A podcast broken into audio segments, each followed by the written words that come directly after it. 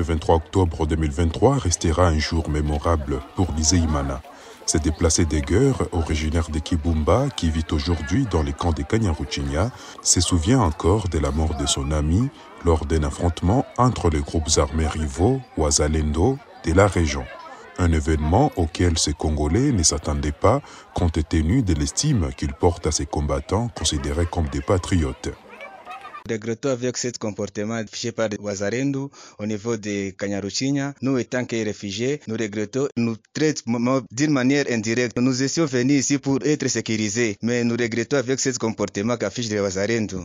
En dehors du territoire de Niragongo, les habitants du territoire de Massissi se plaignent des innombrables harcèlements perpétrés par certains combattants Wazalendo.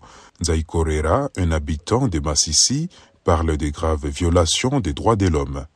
Ils ont des prisons qu'ils appellent communément Kiboro. Ce sont des prisons de caves. Ils ont creusé dans le sol et c'est là qu'ils mettent les gens avec des conditions inhumaines, vraiment sans droit, et sans respect aux droits humains.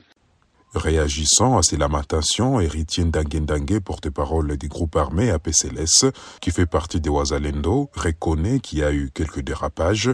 Cependant, il rejette l'idée selon laquelle ces combattants constituent une menace pour la sécurité de la province du Nord Kivu.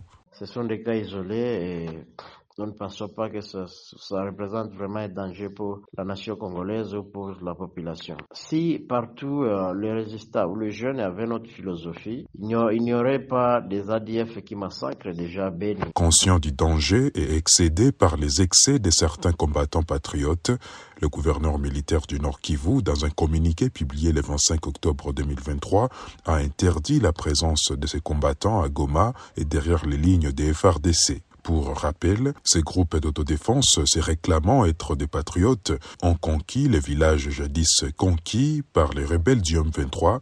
Si certains craignent une menace de ce phénomène, d'autres saluent le courage de ces jeunes, prêts à tout pour la cause de leur patrie.